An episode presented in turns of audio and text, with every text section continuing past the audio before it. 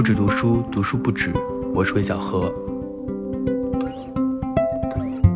上期节目里有说，这周希望不要是我一个人在说。那幸好达到了，请到了艺术策展人，同时也是作家，是播客主播，是翻译。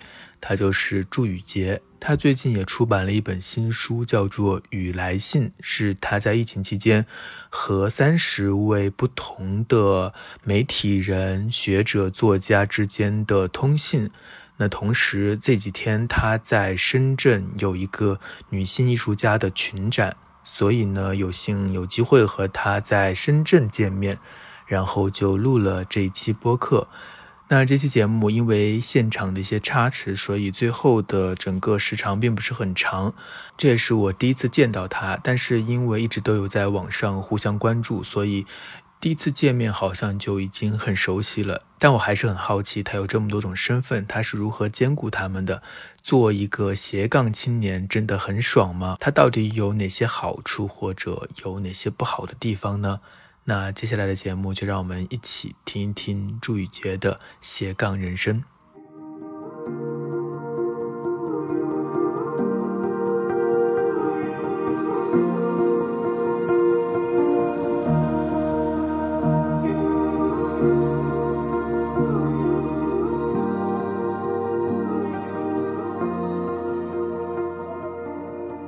今天终于不是我自己说了，今天终于有一位嘉宾了，就是大家非常熟悉的祝宇杰。大家好，我是祝宇杰，非常感谢小何的邀请。嗯，可能大家应该都很熟悉祝宇杰，就是他有很多个身份，他是因为他今天的活动呢是一个女性的艺术展的策展人，同时呢还有她的新书的分享，所以她也是作家。然后他同时还在做翻译，然后也是自媒体人，原来是是老自媒体人了。那他曾经也是一个传统媒体人，对吧？然后呢，他还做播客，就很多很多的身份，好可怕！所以今天呢，就想和你聊一聊，就是这么多重身份，呃，现在流行一个词，好像也没有那么流行了，斜杠青年。对，过气的一个词。对，但是 很多人都很向往或很羡慕，就你可以做各式各样不同的事情。然后今天就想和你探讨一下你的各种身份。好啊。那你最开始的第一个工作是在时尚杂志工作，对吗？对，我以前在时尚杂志做过专题的编辑。嗯。那工作做了多久呢？也做了有个几年的时间吧。那段经历啊，现在回想起来就觉得好不可思议啊，特别的遥远。然后好像也是纸媒的比较黄金的时候，嗯啊，然后后来看到很多那种影视剧都会描述。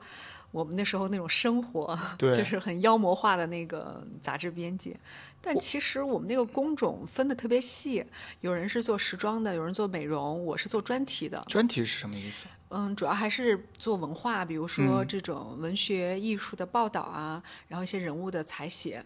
哦，所以你在最早的时候就和你现在的工作其实还是有一些相关性的，和人沟通的事情很多。在媒体，其实我还挺遗憾的，因为我从来没有在真正的媒体工作过。你觉得那个传统媒体时代的那个经验有给你什么影响吗？有点像黄埔军校吧，就是你在策划展览的时候，其实你也像一个专题编辑，你也要去想主题，啊，要想什么样的内容放进去，怎么样去呈现。我觉得好像那个锻炼对我的影响到今天还是挺重要的。所谓的编辑力，还有这个词，出版社的人不错，喜欢说叫编辑力。对，很多人也说那个展览就特别像一本书。呃，我其实第一次和你见面，但是我对你还是有一点点的了解，就好像大概是哪一年你就没有在做这个事情了，没有在传统媒体做了，没有做杂志了，对，然后去留学了。哦，我是就是自己就是一直对艺术特别感兴趣吧，就是读了很多。反正我这个人就是喜欢什么就去研究，嗯，然后而且我研究就不想做那种业余的研究，最好就是有一个系统性的一个学习，所以我就去读了这个评论和艺术策展。这个东西其实你已经有一个稳定的工作了，然后好像还已经蛮有成绩了，那个决定难难做吗？那个决定倒是不难做，就是其实大家肯定会觉得你有点可惜，然后当时的这个你的老板也很重用你，我就是那种觉得可能就我没有特别的觉得是回事儿，但后来想想，哎呀，也是挺好的，还是遵循了自己的内心吧。嗯，只是刚开始还真的有点失落，因为你在那个时尚大刊里面，又是黄金时代，好像那个时候就是有一种。稍微还是有一点点，就是很多东西你做起来非常的容易。嗯嗯，那你离开了一个平台，是没错，你不得不承认。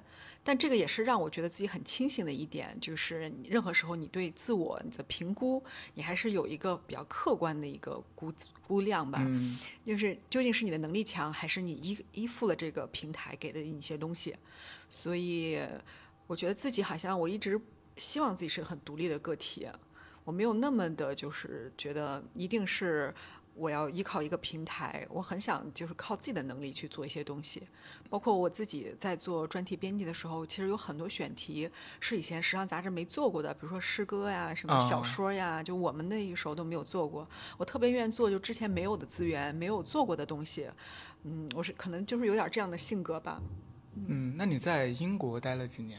我待了，就是陆陆续续的待了一段时间，也待了，其实是一五年就过去，后来一九年是最后一次，之后就是意想不到的疫情，就 是再也没有去过了。彻底的结束了。是是，就是等于说你是到了英国之后，然后系统的学了这个艺术相关的一些专业，对，然后呢回来之后就开启了你的策展人的工作嘛。嗯。是的，然后刚开始我也在想，就是究竟要测什么样的展览。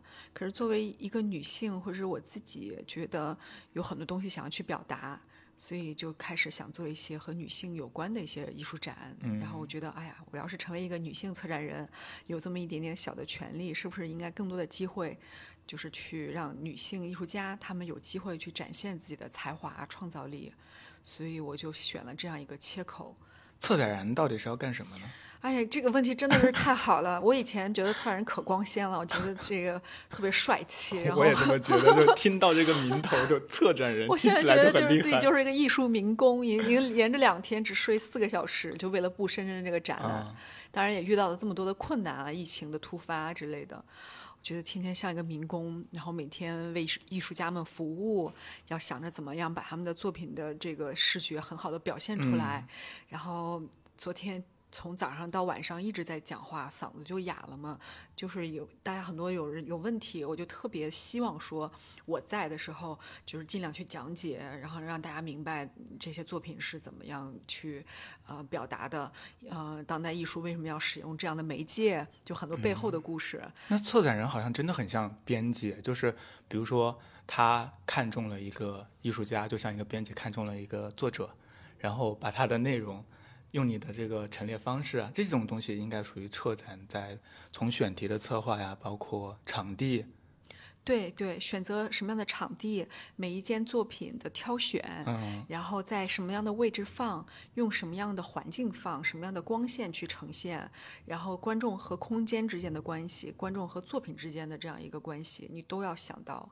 然后你还要想说，有可能有熊孩子过来 摸两下，你还要想怎么样才能避免这些熊孩子破坏这些艺术品，就是就天天 每天都在琢磨这些奇奇怪怪的小细节。那策展人他是一个独立的，一般都是一个。独立的人吗？还是并不是像你，就是从来没有在机构工作过嘛？你是一个独立写作者。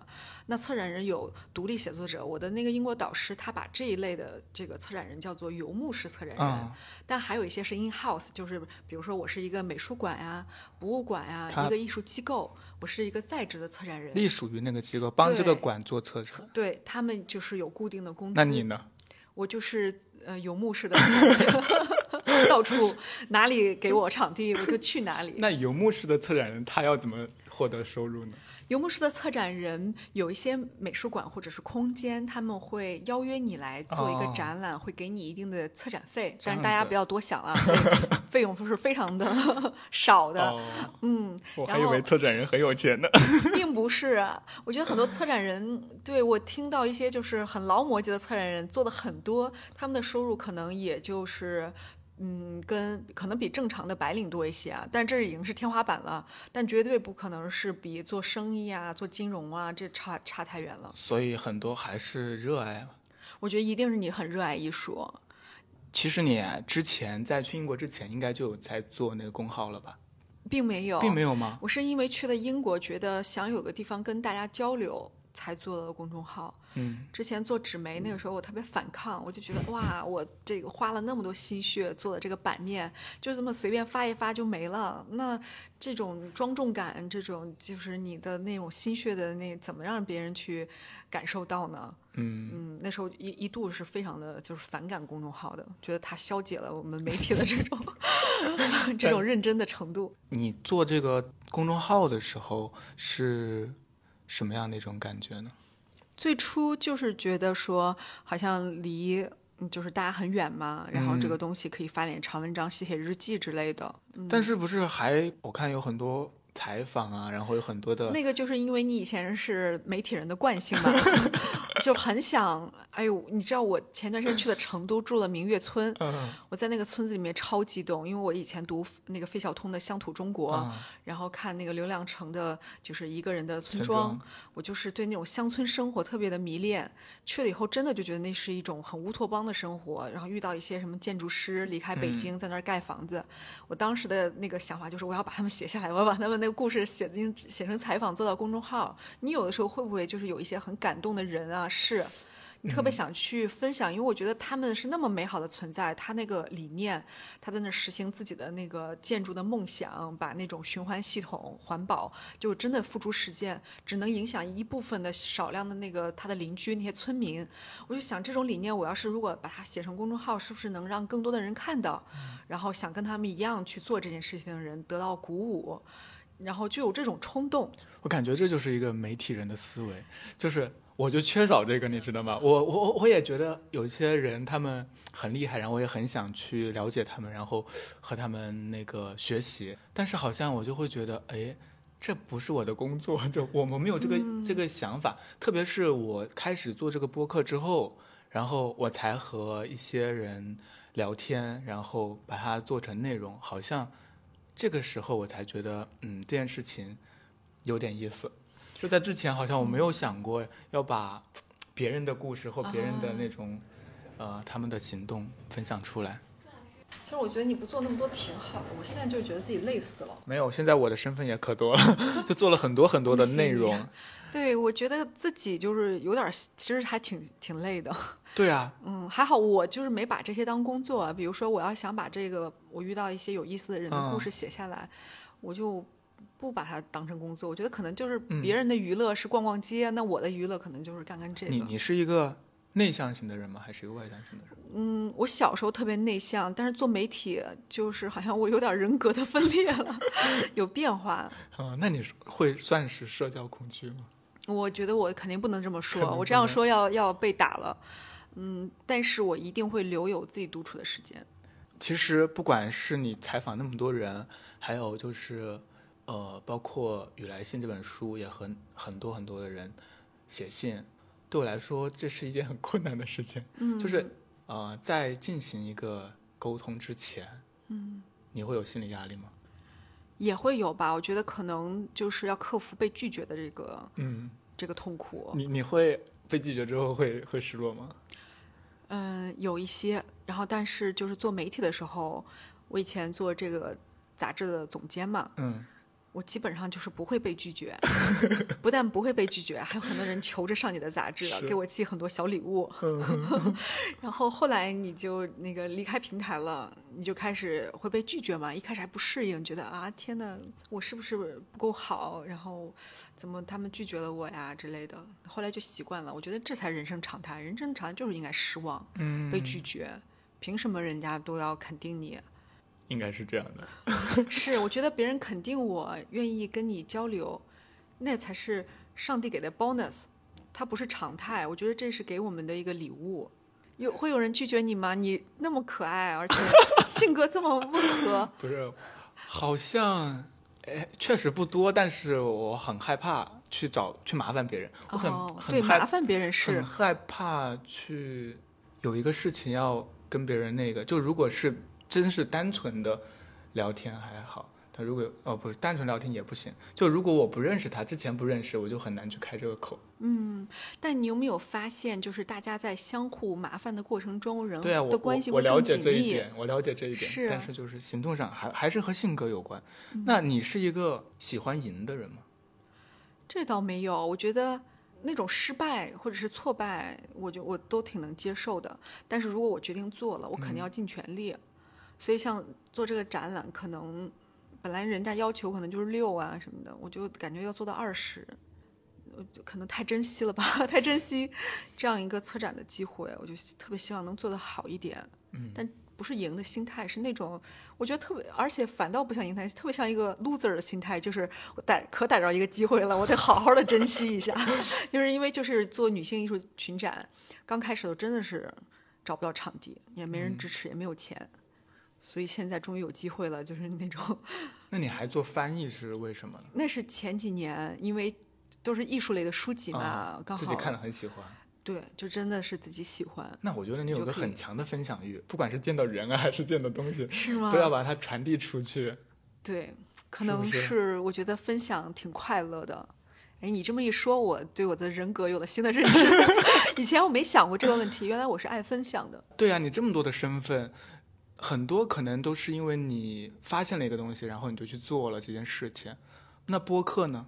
播客好像也是，但是最初这些东西都出自于自己的好奇心。嗯，比如说写信，那时候隔离在家，我对远方的人特别好奇。比如说，我想知道石康老师在美国过的生活是什么。我以前是一个女记者，然后呢，那那都是要采访他们的嘛，跟他们约稿啊之类的。后来他去美国了，我就对他那个生活就是不不理解，因为他的变化也很大。然后也可能他愿意理我，也可能他不再记得我了。结果他就答应了，就有很多这样的一些瞬间吧。嗯，好像你还你在书里面还写到，你还是和出版社也有关系，出版策划人还是什么？哦，做那个呃，这个对，也是。比如说我现在在帮中信大方，也在做他们那个艺术顾问。嗯，我就会提供一些选题。有时候我看到了这些，当然我很多选题都被毙了，因为我喜欢那些看女性主义的艺术。每次我提供过去都不理我，特别尴尬。但是就是最近也帮那个翟永明老师，他很多年前有一本女性艺术的批评集，嗯，然后他出版完了之后，那个出版社一个月的时间就倒闭了，他的书就没有被人看到。然后有一次跟他聊天。嗯，我们我也读了过他这本书嘛，我就说我现在在帮他们做顾问，你愿不愿意重新出版？这个算不算也是分享？我好像是发现了就是特别好的东西，一些东西或人，我就觉得我不配自己拥有，我就应该让更多的人去欣赏，就有这种，所以包括朋友也是，我觉得好多我身边的朋友也有这样吧，就像韩松乐老师跟我说魏小河特别好。你一定要和他加微信，就是好像身边的朋友，他们也是这样的性格，特别喜欢去分享大家喜欢的人啊，然后喜欢的东西。我还蛮羡慕这种性格的，对，因为我是感觉咱俩是两种人，是吗？哎，好像我看到正直还是谁给你的回信里写到，他在最后写的，他说了什么来着？我看一下，诶，他说是你是一个很挺容易紧张的人，他觉得啊，他他觉得我是一个很容易紧张的人。对他也是让我对我的人格有了新的认知。嗯，好像我觉得是有的时候有点过分认真，嗯，就没有那么的放松。比如说今天咱们两个要做这个活动，嗯，然后疫情的管控非常的严格，他们就一直在跟我商量啊，有些读者之前没有报名，现在是新报名的，能不能来？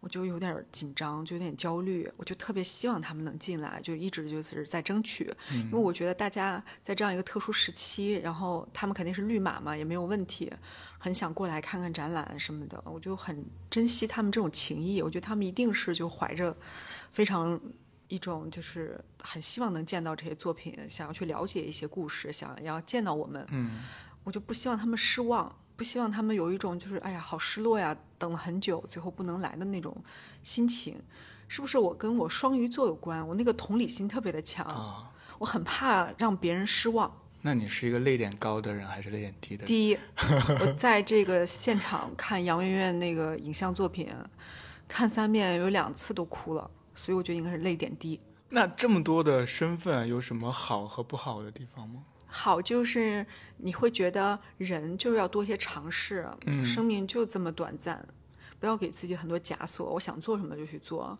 不好就是，你就可能有的时候做某一件事情，你不能很深入，太分心了，这个真的是不好，也是个缺点。那你会介意有人称你为网红吗？称我是网红，你算吗？我到底是不是网红啊？就也有人说我是网红。其实网红，你觉得就是 influencer 到底是好是不好呢？我觉得可能各有利弊吧。最开始的时候，我听到这个词还是蛮那个蛮介意的，因为我说我是写东西的呀，我怎么成网红了？但是好像后来它就变更宽泛了。嗯，最开始的话，好像它集中在那些直播群体，后面好像所有的在网上发言的人，只要你获得了一定的声量，都是网红了。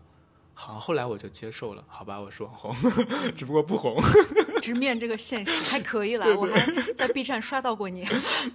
只不过是不红的网红，在这这个身份上，因为自媒体的这个身份上，会干扰你的其他工作吗？或和对其他有什么帮助吗？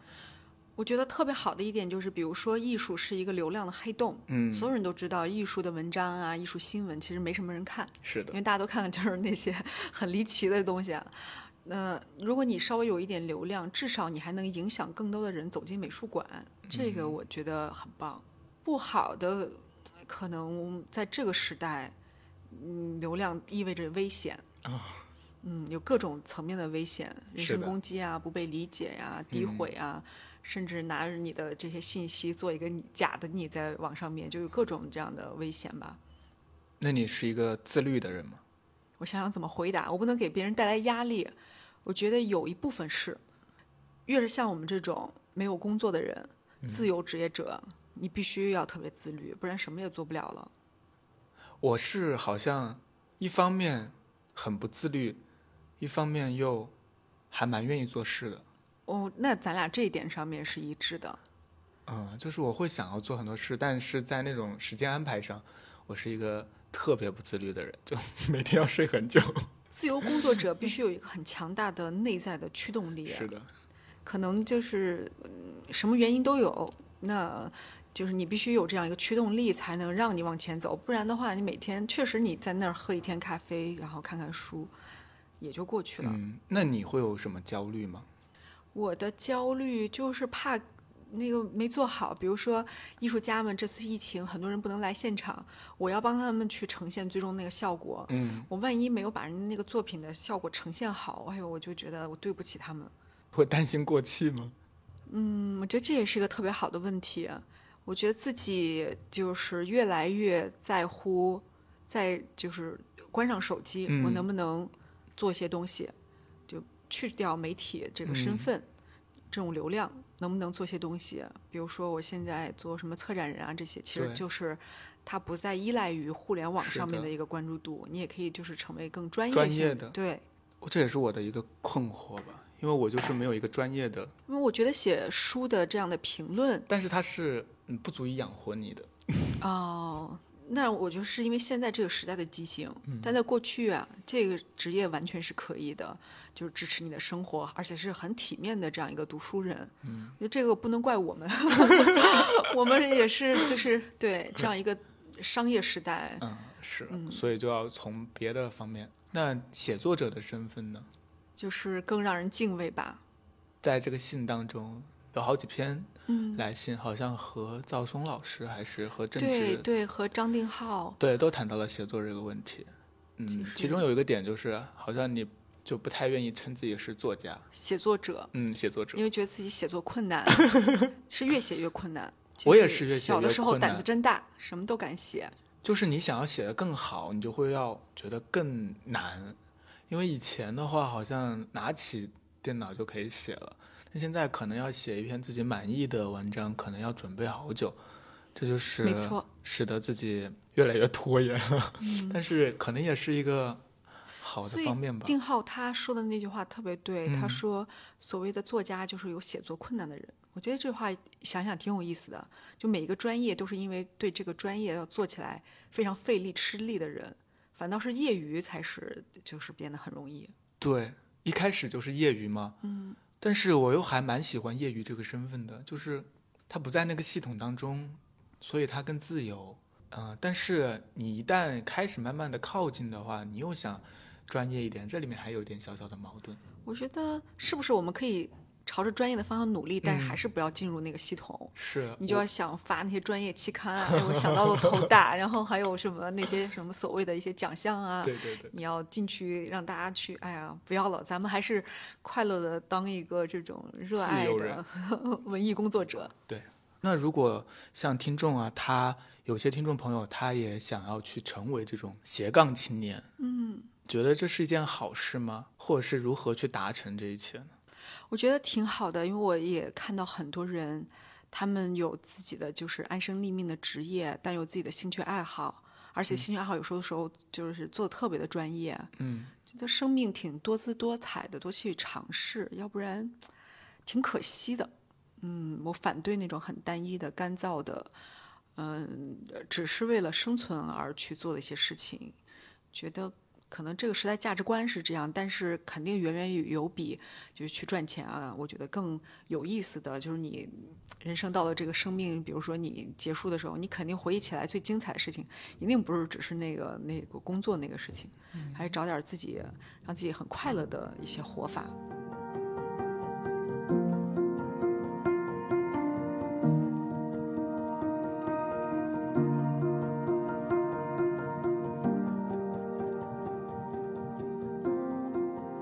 好的，那这期节目就到这里戛然而止了。嗯，好像马上我的播客就要一周年了，这是第五十期，所以呢，一周年也想和大家好好的聊聊天。如果你有什么问题想和我交流的话，可以录一个一到两分钟的音频，发到我的邮箱里，魏小河流域 at 幺六三点 com，这个地址我也会写在信息栏里。到时候会选择一些朋友发来的语音，做成一期特别的周年节目，希望大家多多参与。哦，对了，我的新书《不止读书》还在继续的售卖当中，上市一个多月了，但好像销量还是平平啊，所以呢，还是要打一下广告。